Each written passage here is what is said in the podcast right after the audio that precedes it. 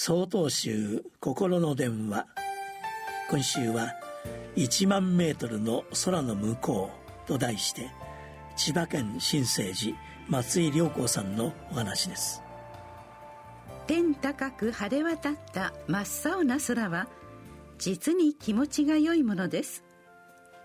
その空を見上げていると学生時代地学の先生が退職される時に1万メートル上は常に青空です。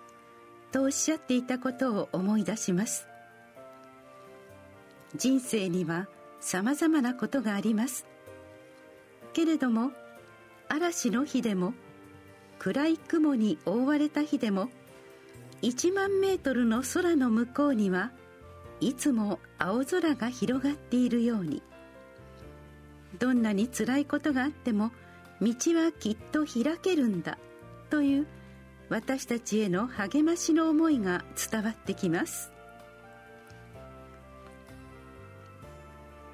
中国隋の時代の漢地創山禅師は仏教が説く心豊かな幸せへの道は決して難しいものではない。ただ襟好みをしないこと。こだわりや資料分別の思いを持ち込むことなくただありのままに物事を見ればからりと晴れ渡った青空のように一点の曇りのない悟りの世界が広がっているのですと説かれました。あれこれと考えすぎてしまってどうしたらよいかわからない。一歩が踏み出せない。好き嫌いよしあし損得など何かにつけて自分の思いを持ち込んでは襟好みをしたり比べたりしてしまうのが私たちです。その思いが自分自身を悩みや迷いの世界に追い込んでしまっていることに気がつきます。